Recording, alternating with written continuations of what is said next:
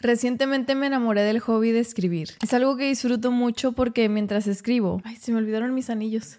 Listo. Logro callar esa voz criticona y entro en ese estado de fluidez. Si alguna vez has hecho algo que te apasiona muchísimo, yo creo que me entiendes a lo que me refiero con este estado de fluidez. Mi primer draft o mi primer intento siempre va sin filtros. Ya después voy a tener tiempo de corregirlo. Eso es lo que siempre me digo para poder escribir en paz. En uno de esos brotes de inspiración escribí una idea para un reel. Era un texto corto en el cual explico que no tengo por qué cambiar por alguien más, porque a mí me gusta como soy y me acepto como soy. Casi, casi como que si yo no te caigo bien, no es mi problema. Total, lo terminé de escribir y empecé a armar el video, juntando clips que fueran interesantes y se relacionaran con el ensayo. Termino de editar el video y lo agendo en mi calendario. Yo para redes sociales llevo un calendario de cuándo se publica qué. Y eventualmente llegó el día para publicar el video. Simplemente no podía publicarlo, no podía presionar el botón de publicar. Yo solo pensaba, ¿y si mejor no lo publico? ¿Qué tal si nadie se relaciona con mi mensaje? ¿Qué tal si piensan que es ridículo lo que estoy diciendo? Al final de haberle dado mil vueltas de overthinkarlo tanto, lo publiqué sin más. Yo sentía un poco de vergüenza por alguna razón. ¿Quieren saber cómo le fue al video que casi no publicó? Ese video que tanta pena me daba. Ese video que yo juraba que nadie lo iba a encontrar interesante. Aquí va. 3.3 millones de reproducciones, 362 mil me gusta, 29,200 compartidas. Solo en Instagram. No estoy agregando lo de las demás redes. Lo que para mí fue muy gratificante es que las personas se relacionaron tanto con mi mensaje que mi audio estuvo en tendencia en Instagram. 4027 reels fueron creados con mi audio original. Me llegaban muchas notificaciones de personas compartiéndolo en sus stories o personas que incluso reposteaban el contenido y me etiquetaban para darme crédito. El video que casi no sale a la luz ha sido de los videos más exitosos que he hecho. Otra instancia que les quiero compartir es cuando me invitaron a mi primer evento de influencer. Me llegaban pensamientos tipo, ¿cómo crees que van a invitar a un influencer de Monterrey a un evento en Ciudad de México? Seguro piensan que yo soy de allá y por eso me invitaron. A lo mejor cuando se enteren que no soy de allá, me van a desinvitar. Sabrán que no tengo tantos followers. Sabrán que no me voy tan viral como otros creadores. Yo ni le quería platicar a nadie porque yo pensaba qué tal si al final me retiran la invitación. ¿Qué tal si cuando esté en el evento no me dejan pasar? Esa sensación horrible de pensar que no estás a la altura de algo, no me la podía sacudir. Le conté sobre el evento a dos personas muy muy cercanas a mí y les prometo que ellas se emocionaron más que yo. Yo decía, es que no me quiero ilusionar porque ¿qué tal si me emociono de más? ¿Qué tal si el evento no está tan padre como pienso? Oye, puedo identificar que no es que yo no estaba a la altura, ni que no soy lo suficientemente buena, ni que no soy lo suficientemente competente. Era el síndrome del impostor en su máximo esplendor. Pero obviamente no siempre conocí el término, no siempre le pude llamar, ah, estoy viviendo el síndrome del impostor. Es más, cuando lo escuché por primera vez, ni le presté tanta atención. Desafortunadamente hoy en día se lanzan muchos términos a lo menso que yo pensé que era eso, otra tendencia más, hasta que caí en cuenta que los síntomas sí se manifestaban en mi vida. Y fue cuando dije, mmm, se me hace que tengo que investigar más de esto. Otra cosa que me sucedía es que yo contaba mis éxitos como si fuera la cosa más normal, como si a todo mundo le pasaran estas cosas. Cuando alguien se entera que tengo una plataforma con un gran número de suscriptores y seguidores, pelan los ojos como si yo les acabara de decir que yo tengo el secreto para vivir para siempre o a veces se acercan a mí y me preguntan que cómo lo logré o me piden consejos y es ahí cuando caigo en cuenta que mi autopercepción es muy distinta a la percepción que tienen los demás sobre mí. Para mucha gente yo ya lo logré, pero para mí misma no puedo evitar sentir que me falta mucho por recorrer. Es ahí donde yo me cuestiono, ¿por qué le doy el poder a otra persona de decidir mi valor? ¿Por qué esa conclusión de haberlo logrado no puede venir de mí misma, porque solo puedo ver el valor de lo que hago a través de alguien más. Yo no quiero que alguien me tenga que aplaudir para saber que lo hice bien. Quiero que esa validación venga de mí misma. Tal vez en tu vida este síndrome se manifiesta de otras maneras, así que mi propósito con este video es saber identificar si estamos cayendo en pensamientos derivados del síndrome del impostor y también cómo lidiar con ello. ¿Qué es el síndrome del impostor? Sientes que eres un fraude, sientes que en un área de tu vida estás fingiendo saber lo que haces, a pesar de sí saber lo que estás haciendo, porque estás lo suficientemente capacitado para ese tema o incluso tienes algún tipo de éxito en esa área. Tú mismo te cuestionas sobre tu capacidad todo el tiempo, incluso en áreas donde ya eres considerado un experto. También es muy común el diálogo interno negativo. Platiquemos sobre los síntomas del síndrome del impostor. Son los siguientes. Agonizas sobre pequeños errores en tu trabajo, atribuyes tus logros a la suerte o por factores externos, eres sensible incluso a la crítica constructiva, sientes que algún día alguien descubrirá que eres un fraude o que lo estás engañando, le restas importancia a tu propia experiencia, incluso en áreas en las que realmente tienes más habilidades que otros. Overachiever. Tienes estándares muy altos y te sientes decepcionada o decepcionado cuando no los cumples. Saboteas tus logros. Por ejemplo, tienes un partido importante y lo que haces un día antes es saltarte el entrenamiento o desvelarte. Otro ejemplo es pensar, me va a ir súper mal en este examen. Así que esa noche, en vez de ponerte a estudiar, decides no estudiar y cumples la profecía. Y así obtienes tu prueba de que tu predicción fue correcta, a pesar de que ni siquiera lo intentaste desde un principio. Dudas de ti mismo. Hay una diferencia enorme entre este es mi primer intento, puedo hacerlo mejor, a esta idea es terrible porque yo soy terrible. Con dudar de ti mismo me refiero a lo segundo. Está bien cuestionarte lo que no sabes. El problema viene cuando piensas que eres exitoso porque estuviste suerte o porque lograste engañar a los demás. Estos fueron los síntomas en general que yo encontré, pero ahora vamos a segmentarlo un poquito más. Yo no sabía, pero existen distintos tipos del síndrome del impostor. De acuerdo a la investigadora, la doctora Valerie Young, existe existen cinco tipos. Perfeccionista. Los perfeccionistas se marcan objetivos increíblemente exigentes que a menudo no son realistas. Si después no pueden alcanzarlos, comienzan a creer que no son lo suficientemente buenos. Esto me recordó a cuando una marca quería mejorar su reputación o cubrir un drama que tuvieron conmigo y yo en ese momento, cuando ellos me hablaron, yo no sabía. Entonces, digo, no se hizo nada con esta marca, obviamente. Entonces, cuando yo lo descubrí, me enojé, pero no me enojé con la marca. Me enojé conmigo misma por pensar que la marca venía con buenas intenciones. Pero nos damos cuenta de lo surrealista que fue cargarme esa responsabilidad a mí. O sea, ¿cómo iba a saber yo? Experto. Los expertos a menudo creen que necesitan saberlo todo antes de empezar una tarea, un proyecto o lo que sea. Esto lleva a procrastinar, a no poder concretar proyectos y no tener tanta confianza para probar cosas nuevas. En este también me relacioné y también me recordó algo. Me acuerdo que me equivoqué en algo ya no me acuerdo muy bien qué proyecto era, qué hice, no me acuerdo muy bien, pero me acuerdo que no hice la solución más adecuada. Y esto yo se lo estaba comentando a mi psicóloga y le decía, es que siento que no hice la mejor solución, o sea, tal vez pude haber hecho algo mejor. Mi psicóloga lo primero que me preguntó fue, y esto ya lo habías hecho antes. Y yo le dije, no, es la primera vez que hago un proyecto así. Entonces ella me dice, ah, entonces eso quiere decir que estás aprendiendo. ¿Cómo pretendías saber qué iba a pasar si nunca antes lo habías hecho? ¿Cómo ibas a saber cuál era la mejor solución si nunca antes te habías enfrentado a una situación similar. Genio nato. El genio nato es una persona a la que todo le resulta fácil desde la infancia. Cuando se enfrenta a retos y dificultades en la vida adulta, a menudo se siente como un fraude, ya que no han desarrollado la resiliencia necesaria para saber que se puede perseverar a través de los desafíos. Individualista. Los individualistas suelen sentir que, a menos que hagan algo por sí solos,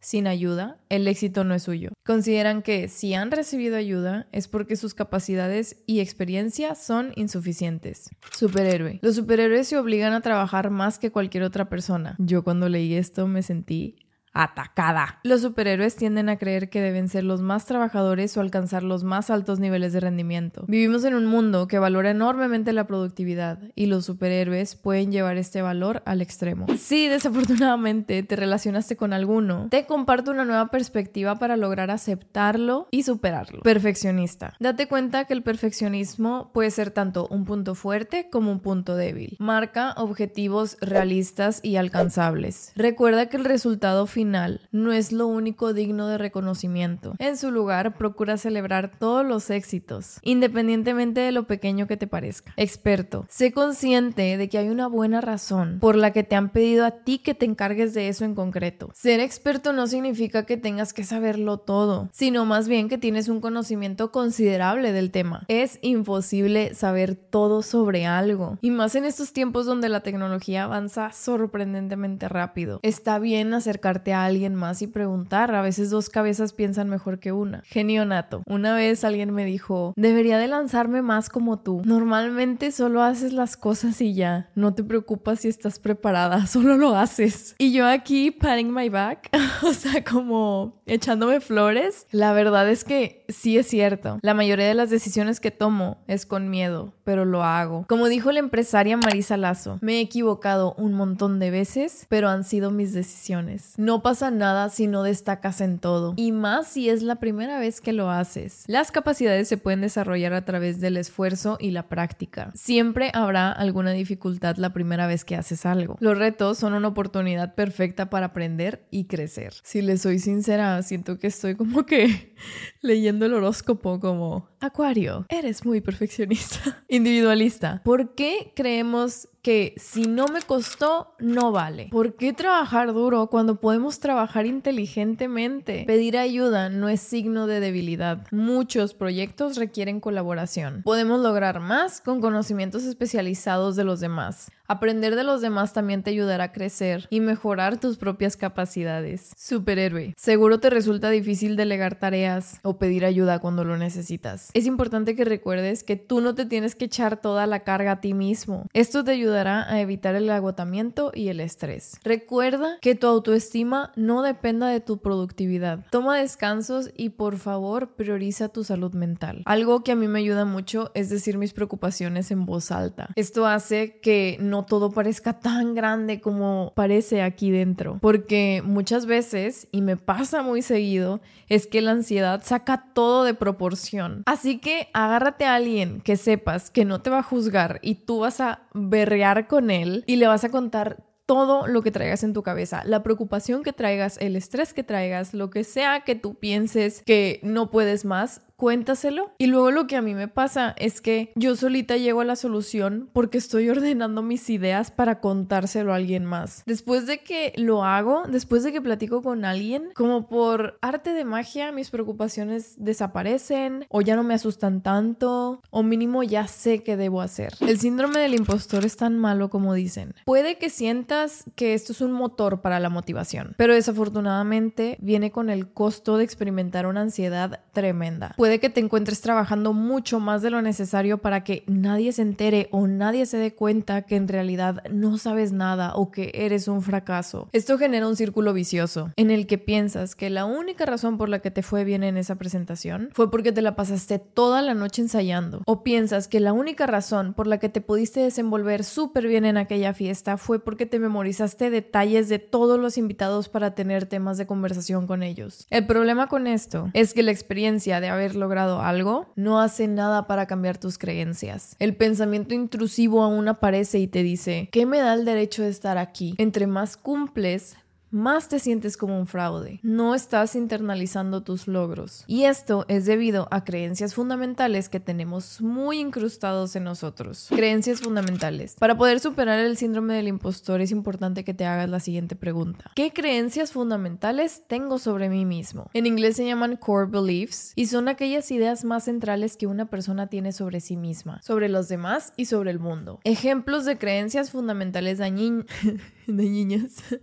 Ejemplos de creencias fundamentales dañinas pueden ser frases como soy un perdedor, me quedaré solo, no valgo nada o no puedo confiar en la gente. El método de la mesa. Muchas veces nos aferramos a creencias limitantes porque obtenemos una recompensa a cambio. Digamos que yo siempre le voy diciendo a todo mundo, soy malísima en matemáticas. Una recompensa que puedo estar obteniendo al compartir yo esa creencia con los demás es encontrar a alguien que se relacione conmigo y me diga, ah, yo también soy malísima y ahí como que ya formamos una amistad, un lazo, una comunidad. Y esa es mi ventaja de que encuentro algo común con las personas. O también otra ventaja puede ser que por alguna razón yo pienso que esto me hace única, me hace destacar de los demás mataditos del salón que se ponen a estudiar un chorro. Ellos que sí se esfuerzan y tienen buenas calificaciones, no como yo. Yo no soy como ellos. En pocas palabras, buscando desesperadamente ser diferente. Ahora, ojo, una creencia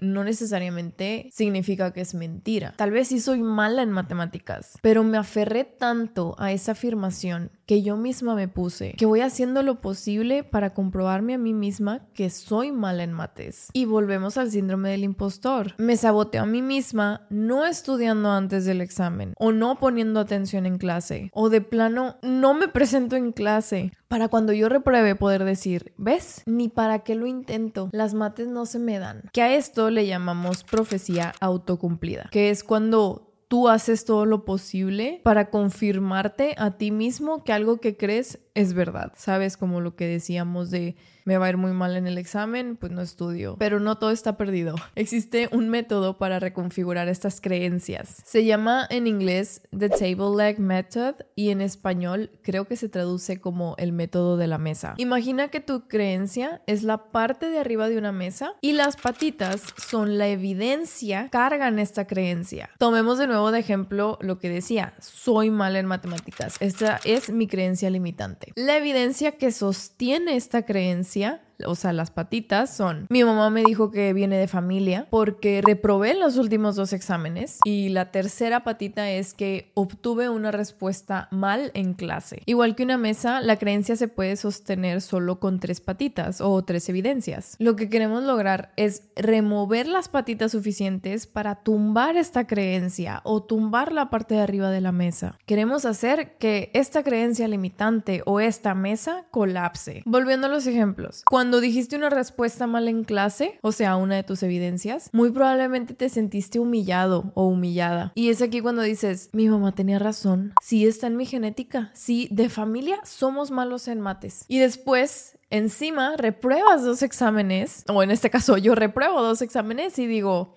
sí, en efecto, soy malísima en matemáticas. Tener esta creencia solo te va a detener de experiencias que tal vez hubieses disfrutado, pero no te atreviste porque tú ya te encajonaste en algo que no necesariamente es cierto, o mejor aún, en algo que puedes cambiar. Por ejemplo, tal vez nunca te animes a abrir tu propio negocio porque temes a no ser capaz de lidiar con las cuentas. O tal vez amabas las ciencias, pero no te animaste a estudiarlo, no te animaste a dedicarte a eso porque pensabas que las fórmulas iba a ser algo súper complicado que tú nunca ibas a poder resolverlo. Aferrarte a tu creencia limitante es abstenerte de desarrollar tu verdadero potencial. La buena noticia como ya mencionamos, es que esto se puede reconfigurar, podemos cambiar esta creencia limitante si tú estás dispuesto a poner el trabajo para hacerlo y sobre todo si estás dispuesto a tener una conversación muy incómoda contigo mismo. ¿Cómo vamos a lograr que la mesa o que la creencia limitante colapse? Vamos a dudar de nuestra evidencia o a verla de distinta perspectiva. Vamos a centrarnos en creencias que nos empoderen y sean funcionales para nosotros. En cinco pasos. Paso 1. Identifica la creencia limitante y al menos tres evidencias que comprueben tu creencia. Ya lo habíamos dicho, soy mal en mates y las tres evidencias que reprobé, que saqué una respuesta mal y que mi mamá me dijo que era mala. Paso 2. Vamos a encontrar una creencia que empodere. Volviendo a soy mal en mates, lo voy a cambiar mejor a si me esfuerzo, sé que puedo lograr ser buena en mates. Tampoco queremos exagerar la creencia. No me voy a decir a mí misma, soy la mejor de matemáticas de todo el mundo, porque es algo muy exagerado, es un paso muy grande. Mi mente no lo va a aceptar como verdad porque es algo muy intenso. No tiene que ser algo extremo, tiene que ser algo que empodere y sea realista. Paso 3. Desconéctate emocionalmente de tu creencia limitante. Pregúntate, ¿los beneficios que obtengo al aferrarme a esta creencia limitante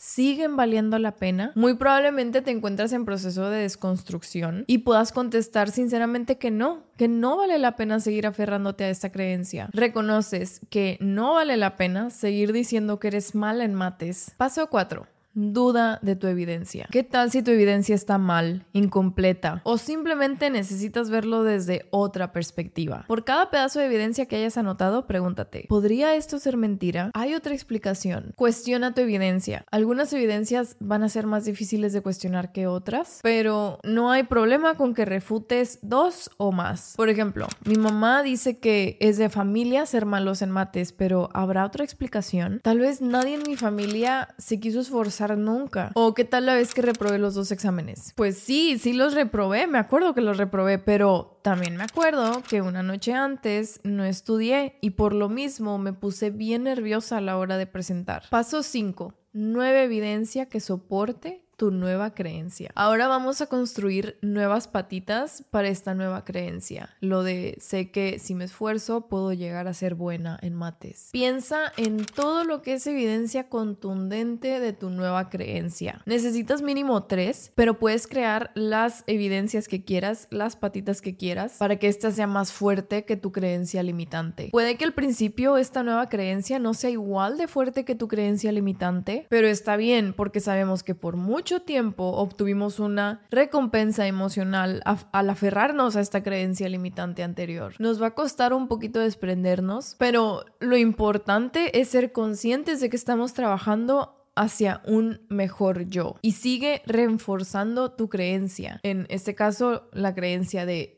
si me esfuerzo, sé que puedo ser buena en mates y te lo repites las veces que sea necesario. Eventualmente vas a lograr desvincularte de esta creencia tóxica que tenías de ti mismo y lograrás crear los cimientos de esta nueva creencia que te empodera y que te puede abrir muchas otras puertas a que si siguieras estancado en esa otra creencia. Para finalizar esta conversación, acuérdate que la gente se aprovecha de aquellos quienes no conocen su valor. También Raramente las personas que se quedan calladas y quietecitas son las que alguna vez logran algo en su vida. Nunca sientas que el reto al que te estás enfrentando es demasiado grande para ti, porque por algo este reto se presentó en tu vida. Habrá algo de esa experiencia que tú tengas que aprender y que solo tú lo podías enfrentar. A lo mejor para que en un futuro te enfrentes a una situación similar y puedas decir, me acuerdo muy bien que ya viví algo parecido a esto, entonces ya tengo las herramientas, ya sé cómo actuar ante esto, porque esto yo ya lo viví, esto yo lo enfrenté y es súper similar y qué bueno que viví eso para ahorita ya saber cómo responder a este nuevo reto que me estoy enfrentando. Porque ya en un futuro que tengas problemas más grandes, ya con toda confianza vas a tener la solución porque tú ya lo viviste. Si tú no vas por tus sueños, nadie más lo hará por ti. Tú eres responsable de la historia que vas a contar cuando seas viejito. Eso es todo por el video de hoy. No sé si lo notaron.